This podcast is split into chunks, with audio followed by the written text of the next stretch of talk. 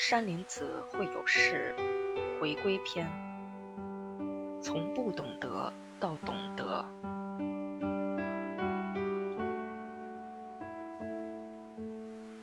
人类从出生的那一刻起，就已经和自然在一起了。他的生命在呼吸间感受外界的变化。他的哭和笑，就是情绪的运动，自然的表达自然的表情，不需要惊慌，也不需要谁去安慰他、改变他，他就是他本来的样子。从人睁开眼时，他就发现一切靠他自己。连呼吸这点天大的事，在他不懂事时，他已经懂了。想吃就吃，想睡就睡，想玩就玩，天真无瑕。他本来就会，就懂。不久，他又不懂了。他发现了规则和规矩，他要按照社会的标准、人类的要求去适应、去规范、去约束、去争取、去选择、去直奔那个大家都抢着去的眼红的地方，都做梦也想得到去了，得到了，不过如此。再去得到，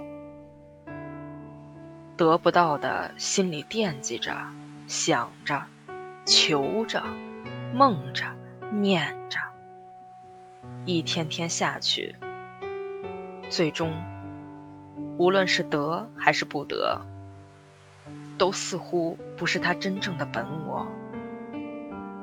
于是，死了，心死了。梦死了，生命死了。本来他懂怎么活，后来他又不懂怎么活。去学习各种活着的本领和技艺，他接受了这些，比如吃什么、穿什么、做什么、得什么。拿什么？这些一堆的什么究竟是什么？它和你的生命意义有什么联系？谁也无法回答。